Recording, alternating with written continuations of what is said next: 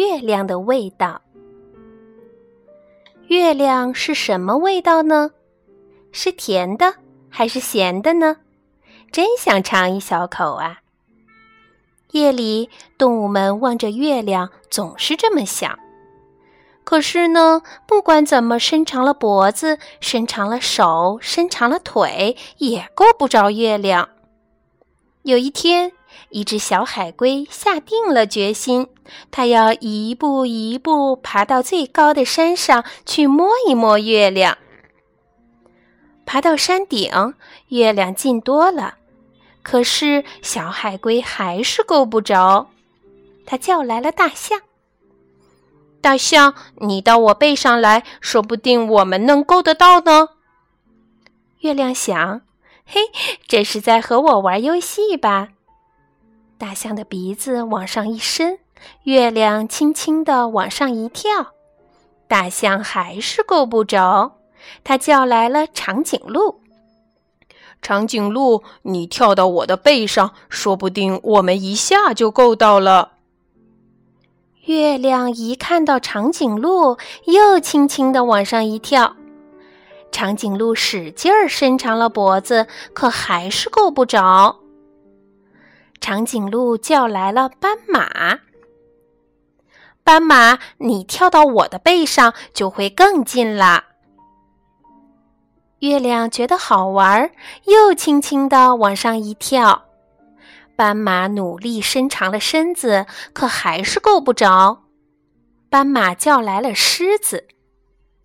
狮子，你跳到我的背上，说不定我们就可以够到了。月亮一看到狮子，又轻轻地往上一跳。动物们还是够不着月亮，大家叫来了狐狸。狐狸，你跳到我的背上，肯定能成功。狮子说。月亮一看到狐狸，又轻轻地跳高了一点儿。眼看就摸到了，可月亮总要飘远一点儿，让他们够不着。狐狸叫来了猴子：“猴子，你到我背上来，这回我们肯定可以够到了。”月亮一看到猴子，又轻轻地往上一跳。猴子都能闻到月亮的味道了，可还是够不着。猴子叫来了老鼠。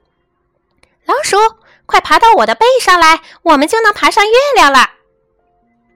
月亮看着老鼠，心想：这么个小不点儿，肯定捉不到我的。